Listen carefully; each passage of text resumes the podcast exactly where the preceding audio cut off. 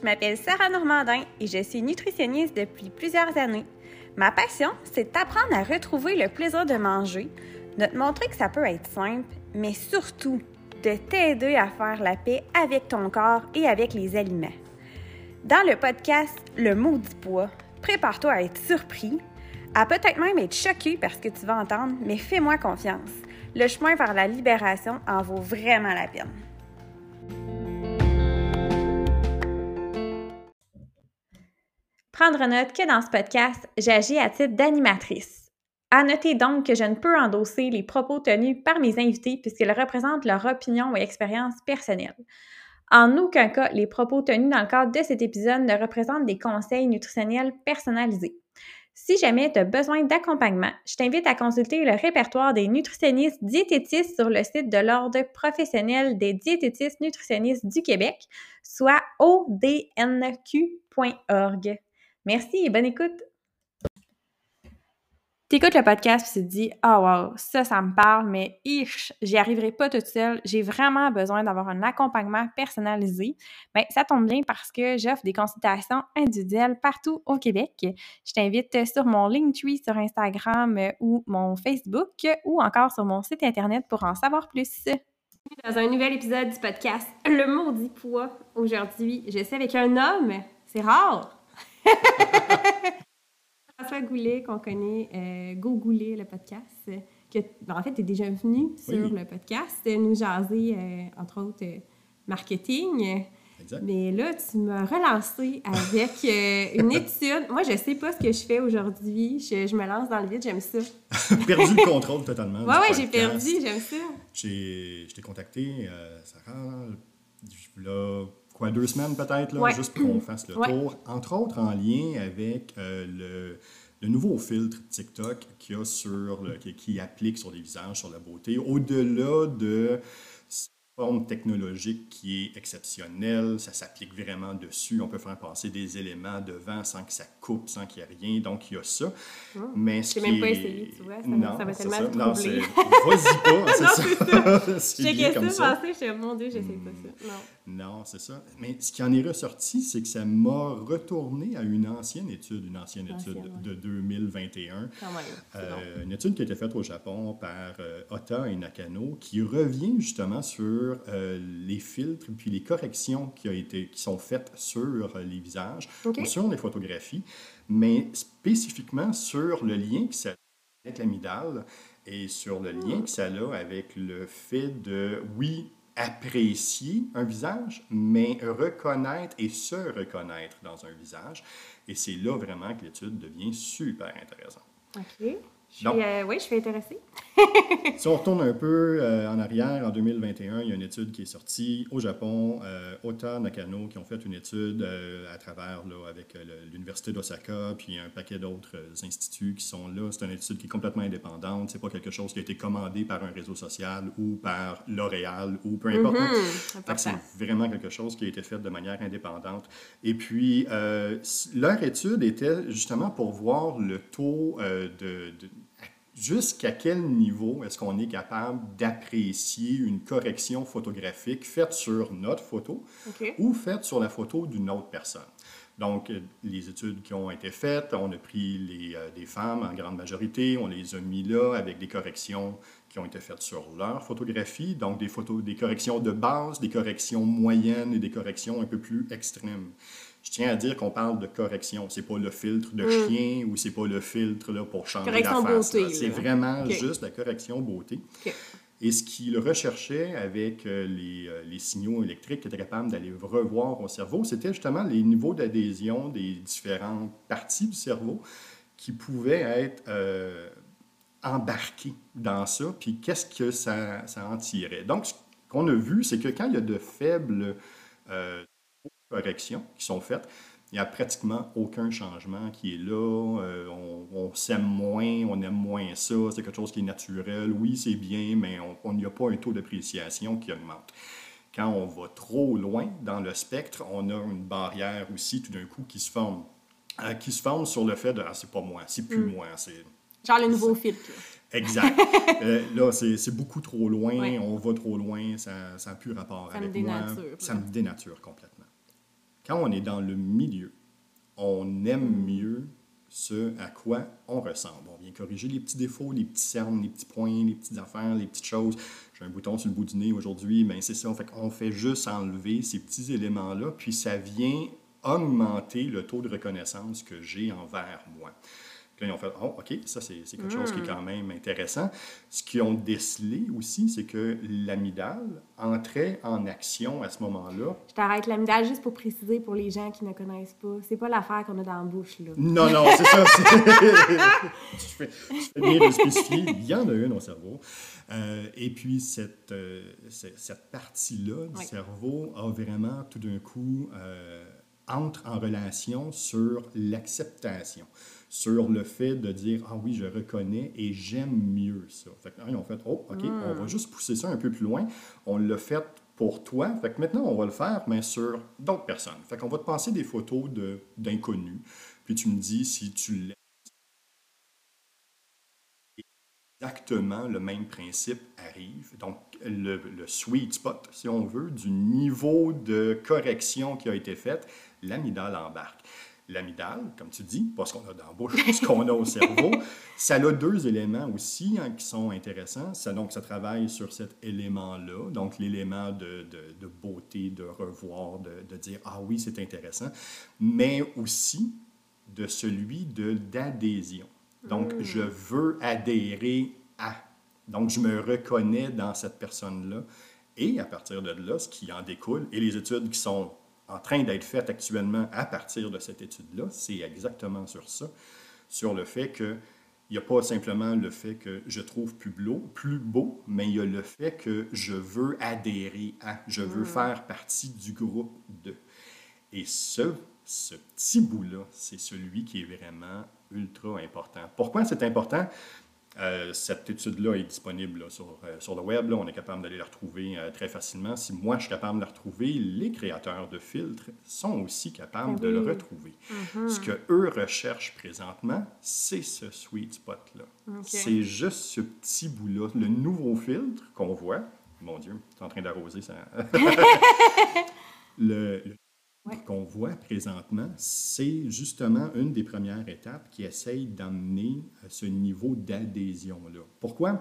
Quand on est sur les réseaux sociaux, il y a deux choses qu'on va souvent dire quand on va parler de campagne marketing. Donc, on veut avoir un haut niveau de vue, de visibilité, fait qu'on veut augmenter ça, mais je veux un niveau d'engagement. Mm-hmm. Je veux que, que, les personnes fassent pas strictement regarder ma, ma vidéo, je veux aussi qu'ils aiment, qu'ils commentent, qu'ils partagent.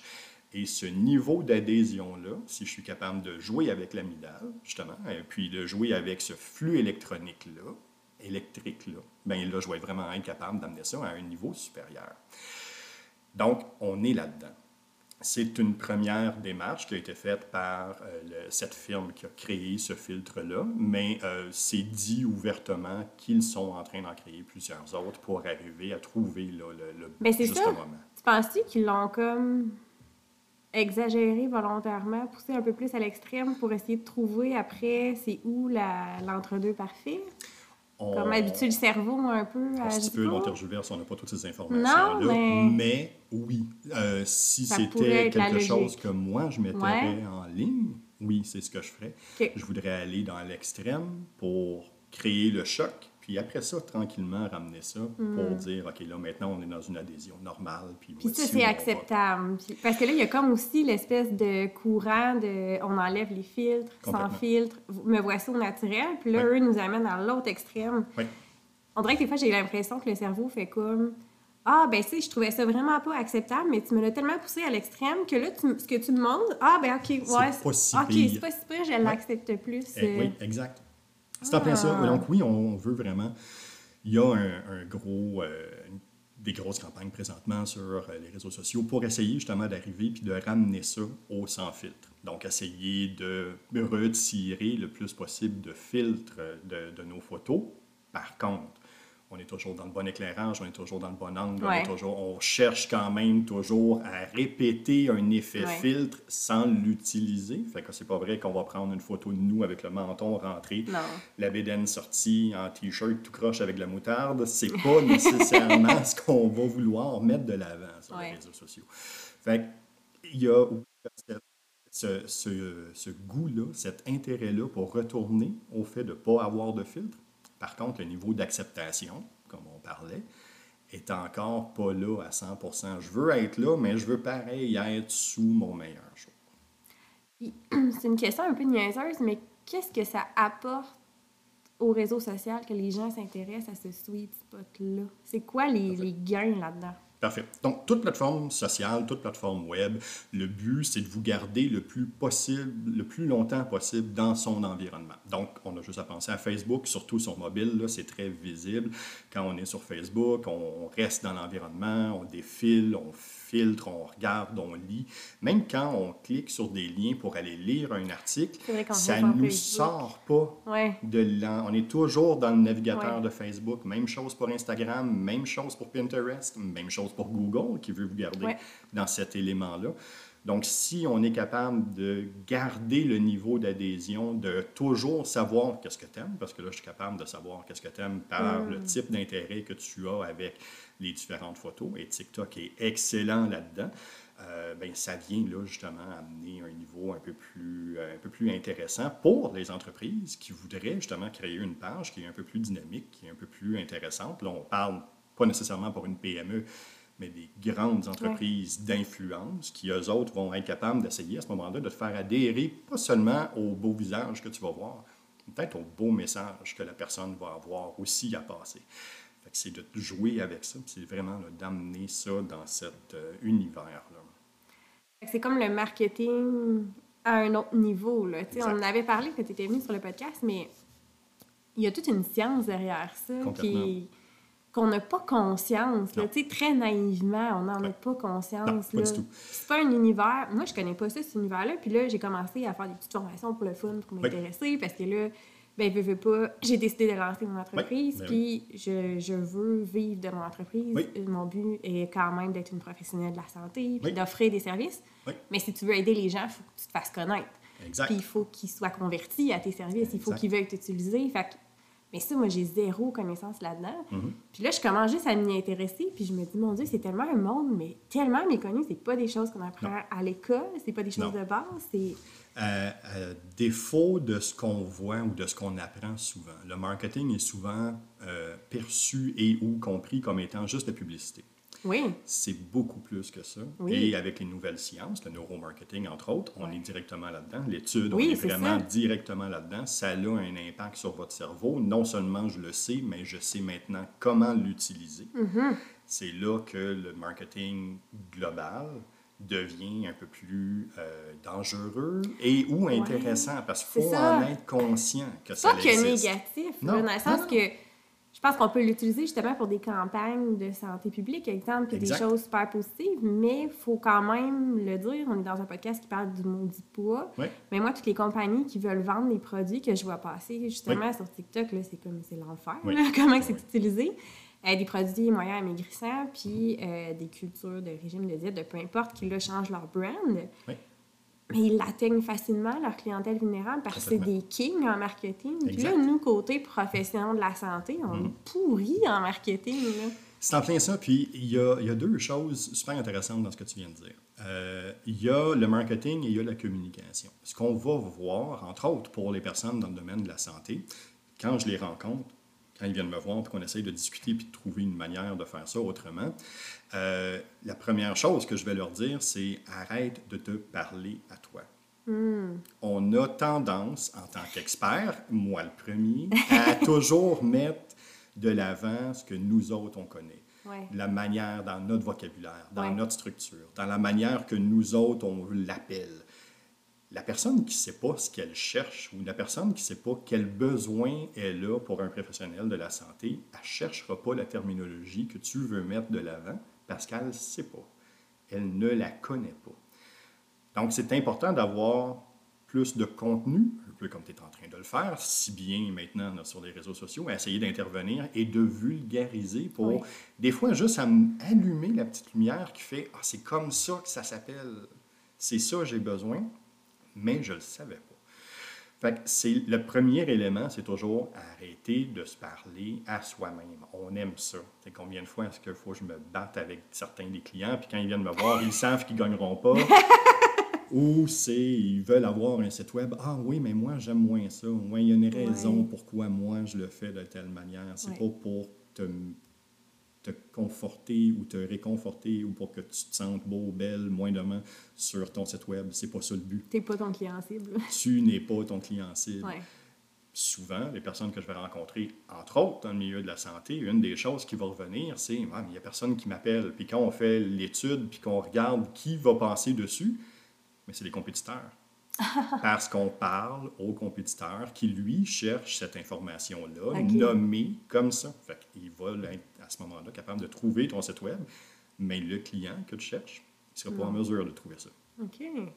Quand même fascinant. Fait que c'est vraiment de travailler avec la sémantique d'un autre côté, euh, de comprendre à qui je m'adresse. Euh, puis c'est plate, mais oui, c'est possible qu'il y ait plus qu'une cible. Oui, c'est mm-hmm. possible qu'il faut que je fasse un vidéo pour les jeunes, un vidéo pour les mamans, un vidéo pour les femmes un peu plus âgées, un vidéo pour les gars, un vidéo qui, pour les personnes qui veulent faire du gym.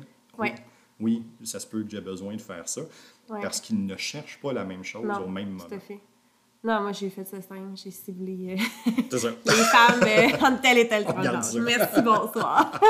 C'est moins compliqué, mais je suis tellement d'accord. C'est drôle parce que j'avais une discussion avec mon congé là-dessus hier sur euh, un projet euh, qui va sortir bientôt, que j'ai pas parlé encore, qui va être des produits avec euh, des messages contre la grossophobie. Puis là, on, jasait un peu de tout ça, tu sais. Mhm. Puis ça va être une plateforme en ligne, ça va être du dropshipping, pour pas que j'ai à gérer les commandes, puis tout ça. Puis on pourrait, dans certaines boutiques, peut-être, puis ils me disaient, ouais, mais tu sais, les madames, là, tu sais, plus autour de la cinquantaine, soixantaine, qu'eux autres sont moins il y en a des technos, mais c'est pas la génération la plus techno. Ils vont peut-être pas acheter ça. Puis j'étais comme, ouais, mais tu sais, moi, mon client cible, euh, cher conjoint, ce ne sont pas ces dames-là nécessairement parce que mon message va être tellement ludique puis tellement percutant que c'est pas la madame euh, plus classe euh, de 50, 60 ans qui va vouloir le porter. Ça va être la jeune de 20, 30, 35 ans qui va vouloir le porter. Fait mm-hmm. je suis dans mon client cible finalement.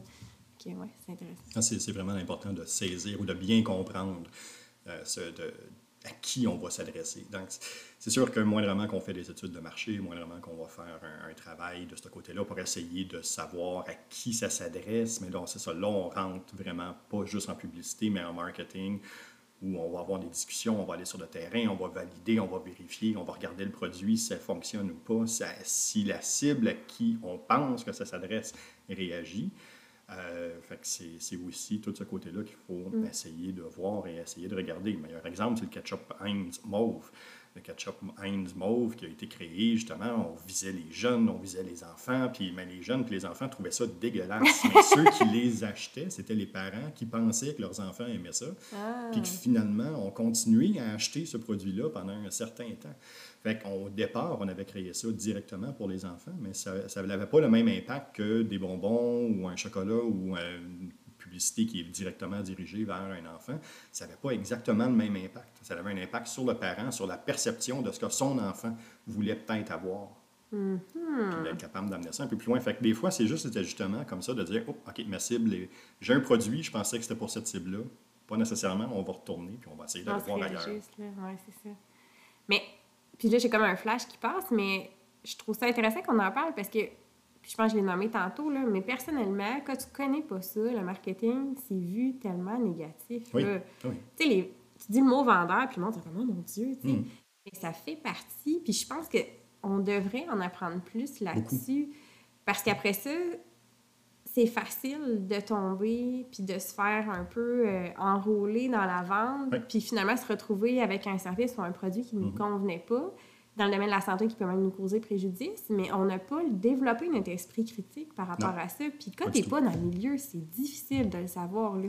Ça, je commence à essayer de faire des vidéos là-dessus parce que c'est sûr que tu es intéressé par mhm. euh, le green en supplément ou le ben gummies qui te vend parce que son pitch de vente est vraiment convaincant. Ben oui, il Puis là, euh, oui, oui. puis il vient te chercher au niveau de l'émotion, ben là. Fait que ça touche ta vulnérabilité. Puis c'est normal que tu aies envie de l'acheter. Mais tu n'as jamais été éduqué sur développe ton esprit critique par rapport à ce que tu es en train de faire.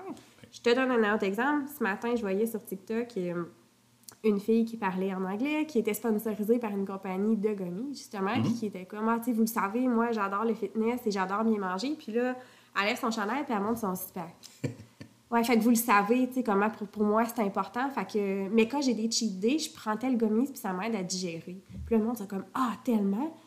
Tu sais, froidement de même, tu fais comme, hey, oui, puis là, tu feras un peu de recul, tu fais, ben voyons donc. Tu sais, depuis quand, genre, ton corps démontre tes compétences? Tu sais, c'est quoi Ben ça, oui, là?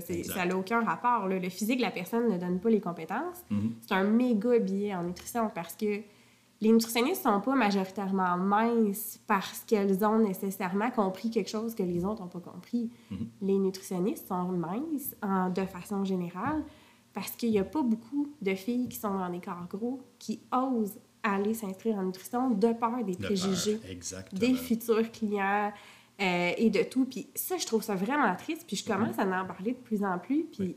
j'ai quelqu'un de façon anonyme qui m'a écrit par rapport à ça aussi. Mhm. J'ai des clientes qui m'ont tellement dit souvent, j'aurais tellement aimé ça étudier en Mhm. nutrition, mais j'ai jamais osé. Oui. Ça me fait capoter. Puis on entretient comme...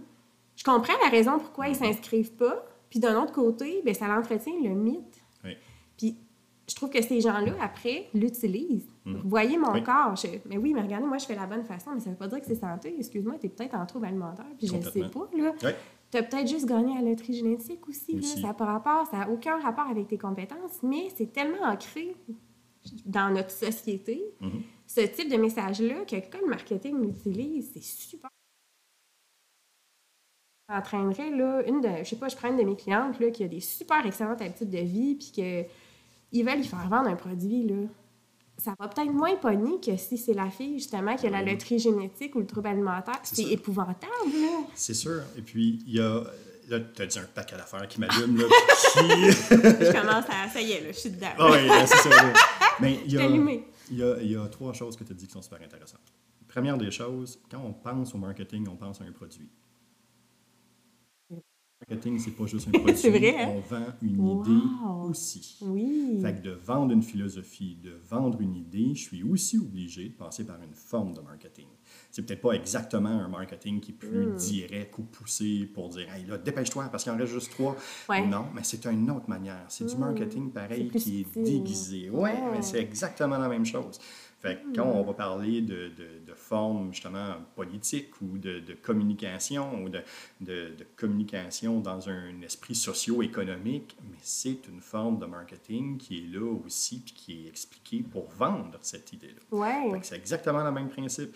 On a juste à voir certains partis politiques tu sais, qui Ouais. démarchent. Ils ont une manière de démarcher leur clientèle puis de construire ça. Il y en a qui vont petit pas par petit pas. Il y en a d'autres qui y vont avec un gros blast médiatique puis qui inondent toutes les ondes. Bon, on le voit au Québec, puis on est une minorité francophone dans le monde. Fait qu'imaginez le reste, c'est exactement la même chose qui se passe. Puis c'est exactement les mêmes stratégies. Ils ont exactement les mêmes études, les mêmes données, les mêmes informations sur comment être capable de vous influencer. C'est ça le marketing, c'est de vous influencer. L'exemple que je donne souvent, je me cherche un sac à main. J'ai la chance d'avoir un sac à main bien basique ou d'avoir un Louis Vuitton. Pourquoi est-ce que je vais pour Mm. celui qui va coûter 4000 dollars? Mais c'est pour le, le standing que ça va me donner. Pour le style de vie, j'achète pas le sac. J'achète le style de vie qui va avec. Ce que les gens vont penser de moi ou les entrées vont être plus faciles. Qu'est-ce que je vais pouvoir mettre dedans? C'est ça que j'achète. C'est pas juste le sac. Fait que c'est vraiment ce côté philosophique-là qui est alentour qui devient super important. Fait que, que ce côté marketing-là direct qui a un impact. Fait que je peux vendre un produit, mais je peux vendre une idée aussi. Et puis plus souvent, ce qu'on voit, comme tu viens de le dire là, euh, pour les femmes qui sont peut-être un peu plus enrobées, qui ne veulent pas aller euh, dans les, les cours de nutrition, justement, de peur de se faire juger, mais c'est une espèce de marketing qui s'est fait alentour de cet environnement-là aussi. Hum, je ne suis pas sûr que tu es à ta place, je ne suis pas sûr que tu devrais être là. Tu sais, oui, c'est des biais sociaux, oui, c'est des images qui sont là, mais c'est ce qui est projeté, c'est ce qui est perçu. Ouais, mais sais-tu quoi? Projeté, image projetée, image perçue, communication, on est directement dans du marketing. Ah ouais. Fait qu'on est encore là-dedans. Et puis les efforts qu'une personne plus grosse aurait à mettre de l'avant pour se vendre comme une bonne nutritionniste, ça serait énorme. Puis on ne jugerait pas sur ce qu'elle est capable de mettre en place, comme tes gommises tantôt, tantôt, exactement la même affaire. On jugerait sur le corps avant de juger sur le résultat. C'est terrible, pareil on n'arrête pas de dire, hey, l'habit fait pas le moine, mais on est les premiers à le faire en nutrition. Exactement. L'autre chose, c'est que là, je, vous entends crier là, dans le micro. Là. c'est sûr. oui, je suis un peu. Euh, aucun sens. Oui, oui, j'ai l'émotion. Oui, mais c'est ça, c'est correct. Mais le marketing fonctionne parce que les gens y adhèrent. Ah, mais c'est vrai, là. Total, là, je te l'accorde. Les... Je te l'accorde à 100 Une des choses qu'il faut saisir des personnes qui travaillent en marketing, c'est que c'est des personnes qui sont capables de se revirer sur une scène. Hmm. Parce que si ça ne fonctionne pas, si la vente de produits ne fonctionne pas, il faut qu'ils trouvent une autre manière, il faut qu'ils trouvent une autre cible, il faut qu'ils trouvent d'autres choses. S'ils mettent ça de l'avant, c'est parce que c'est ce que la société accepte.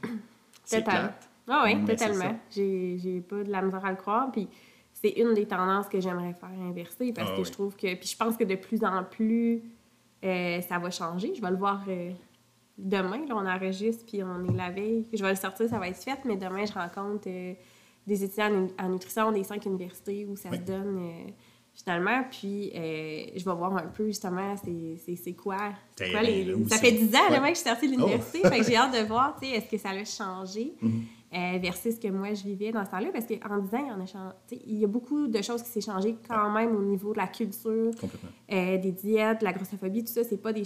Oui, j'en ai entendu parler un peu au début dans le bac, mais vraiment moins qu'aujourd'hui. je pense que oui, ça, ça va aider puis ça va changer. Puis mais il faut que la population soit prête à recevoir ce message-là aussi parce que j'en ai entendu des clients quand j'étais dans le public qui me passaient des commentaires sur justement ah, ben, t'es, toi, t'es mince, fait que, mm-hmm. tu ah, tu dois être une bonne nutritionniste. Non, non, ça n'a pas rapport, là. Je pourrais être vraiment pas excellente, là. Ça n'a aucun rapport, comme que mm-hmm. je pourrais euh, avoir pris du poids, puis ça, ça fait pas de moi une moins bonne nutritionniste, là. Mm-hmm. Fait que c'est vraiment quelque chose qui, collectivement, faut, euh, faut travailler. Fait que je suis tout à fait d'accord avec toi. Je veux dire, si c'est là, c'est parce que les gens y adhèrent. Hein. Exact, c'est ça. C'est fondamentalement, c'est ce qu'il faut changer. C'est pas, on a beau travailler contre la machine, mais inquiétez-vous pas, si les ventes sont pas là, la machine va changer. on a un pouvoir, là. C'est ça qui est le fun. Tu sais, des fois, on est comme, ah, je suis une victime de. Tu sais, moi, la première, des fois, je suis ah, ça n'a pas de bon sens, le milieu de la culture c'est vrai qu'on a un pouvoir, puis, tu sais, dans ce sens-là, je pense que c'est bon de travailler sur les deux plans, de dire, ben faites attention, ça, ça n'a pas de bon sens. Je pense qu'il y a quand même une étape de dénonciation qui est qui est importante, de mise en garde pour les gens qui sont moins au courant. Mm-hmm. Mais il y a effectivement une étape d'éducation qui est super importante parce que oui, on a ce pouvoir-là. Oui. Oh oui, c'est ça. Puis euh, on n'est pas obligé de rester là à attendre que ça se passe. On peut vraiment agir.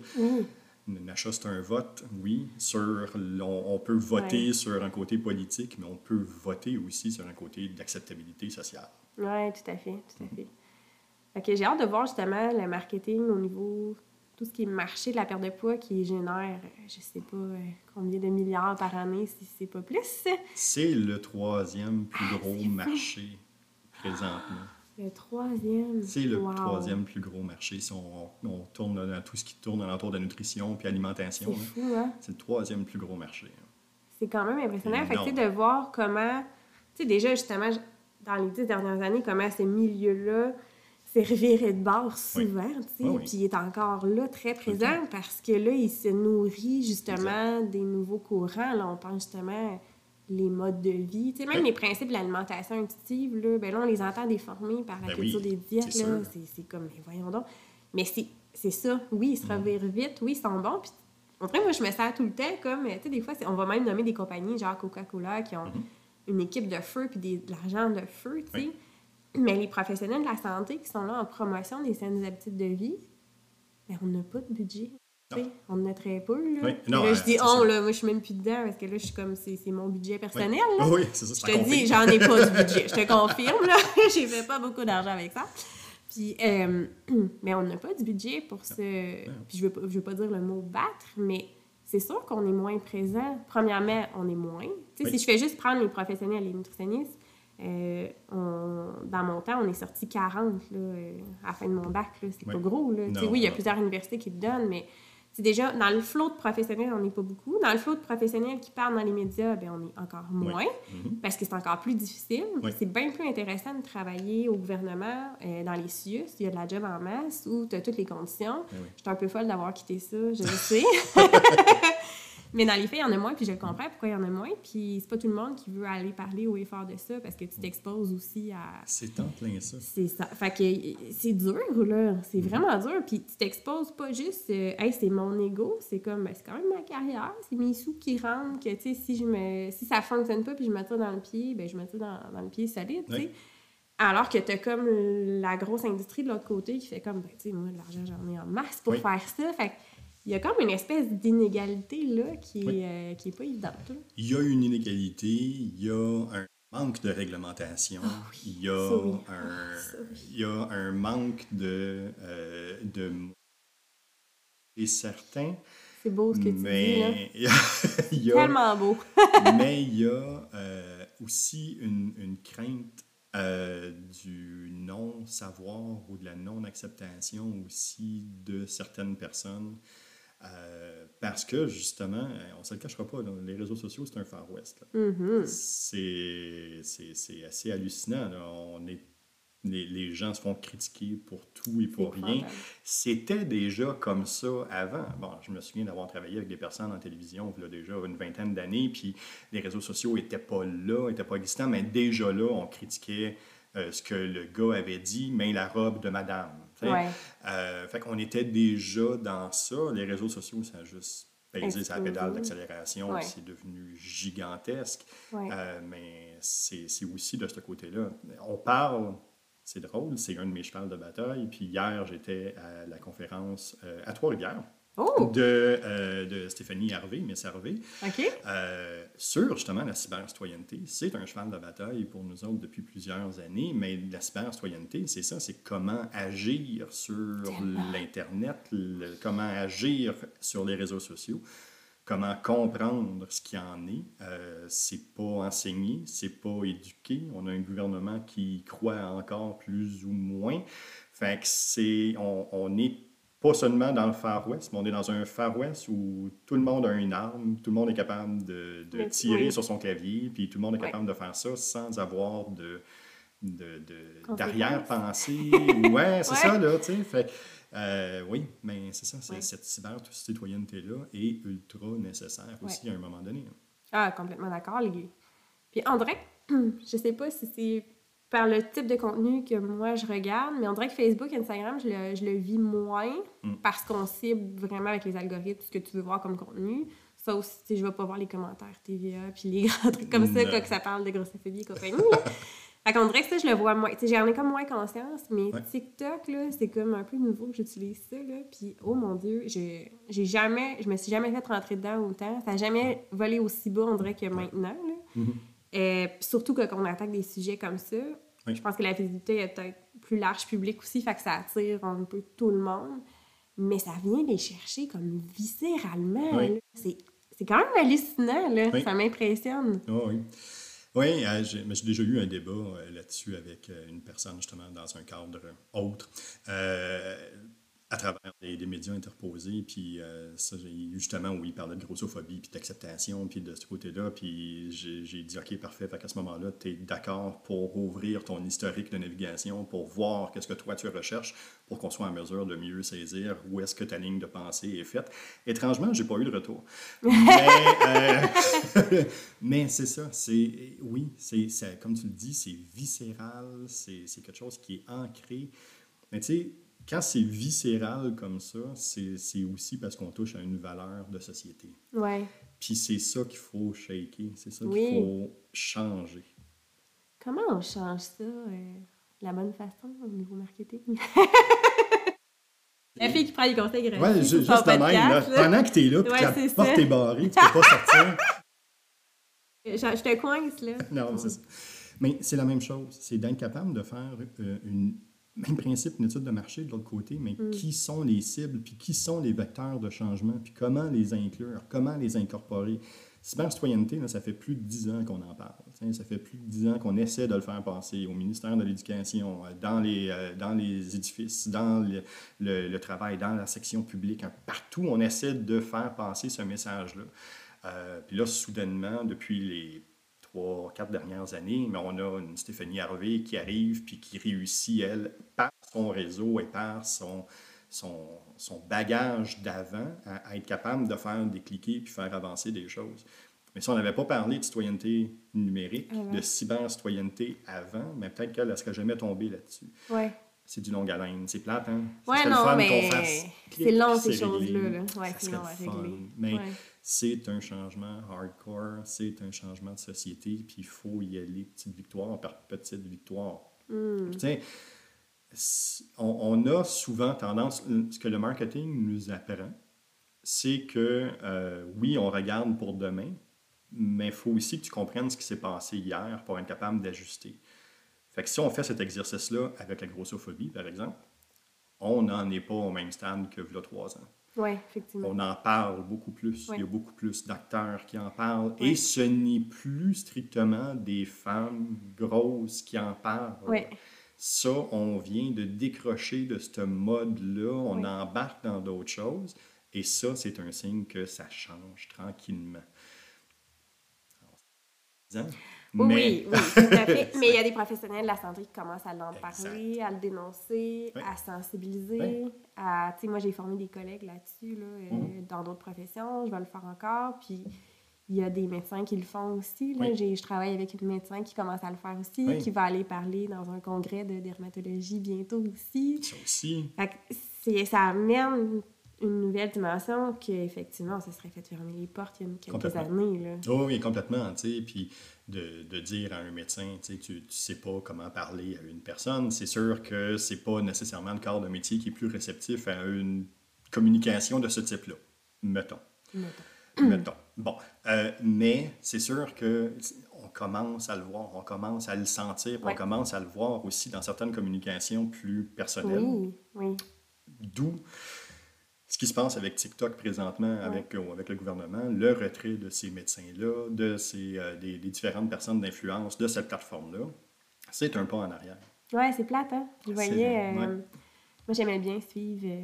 comment il s'appelle? Walmart, Justin Trudeau, là. C'était tellement intéressant comme d'avoir de la science vraiment bien vulgarisée. Euh, puis ça créait beaucoup de tollé dans les commentaires, mais je, je, trouvais ça dommage, moi aussi, qu'on en vienne à ça. Oui, c'est ça, parce que là, on laisse la place à la désinformation, on laisse la place justement à ce que le marketing prenne plus de place plutôt que à ce qu'on soit vraiment capable d'éduquer sur ce qui se passe. Puis, ben, ça, ça, ça peut amener un certain lot de problèmes. Oui, définitivement, définitivement. Merci. T'avais-tu d'autres choses en tête qu'on aurait oubliées? Non, moi, je suis encore flabbergasté de cette étude-là. Hein? Je suis encore. Euh, puis je me dis, tu sais, oui, je travaille dans le milieu, euh, je fais, je, je fais d'expertise de ce côté-là. Mais si moi, j'y ai accès, j'ose même pas penser à ce que Coke, Walmart, McDonald's ont. Fait que c'est. C'est sûr qu'ils utilisent ça, là. Oui, on le ben sait, là. C'est ben des équipes euh, hallucinantes, là, puis on ben salue leur travail parce qu'il est vraiment hot, là. c'est en plein ça. C'est juste que, c'est ça, il y a comme une grosse problématique de dire comment nous, on peut sensibiliser au niveau surtout de tout ce qui est santé. C'est vraiment ça, je pense, qui est plus problématique. Ça fait longtemps qu'on en parle, puis bon, on changera pas ça demain matin non plus, mais le réseau va pas super bien on est beaucoup dans le traitement, on est moins dans le préventif, un peu. je veux dire, il y a quand même des directions de santé publique qui travaillent sur des choses, qui font des mhm. choses merveilleuses. J'ai des collègues qui font des choses merveilleuses, mais est-ce qu'on le fait assez? Est-ce qu'on a assez d'argent à investir là-dedans? Mhm. Malheureusement, je pense qu'on n'est pas là encore, contrairement à tout ce qui se fait ailleurs. J'ai pas la solution à ça, là, mais bref. Non, c'est ça. C'est de prendre quelque chose qui est socio-économique puis de le gérer comme une entreprise pour atteindre des buts, mais là, c'est de changer plus que la petite machine. La petite, la grosse machine. c'est ça. Elle est rendue grosse pas mal, la machine. Oui, c'est ça, c'est ça. Fait y a un podcast à la fois. On exact, change la culture. ça, lâche pas. Ouais. Non, non, mais non, c'est ça. C'est mon petit bébé. c'est bon. Merci beaucoup de ton temps. C'était super apprécié. Merci. Très belle discussion, euh, comme toujours. Euh. Et pour les autres, on se revoit bientôt pour un nouvel épisode. Merci de ton écoute. Si jamais tu as des commentaires ou des suggestions sur le podcast, je t'invite à me suivre sur les réseaux sociaux Sarah Normandin, nutritionniste, Facebook et Instagram. Tu peux aussi consulter mon site internet sarahnormandinnutritionniste.com. Ça va me faire plaisir de jaser avec toi.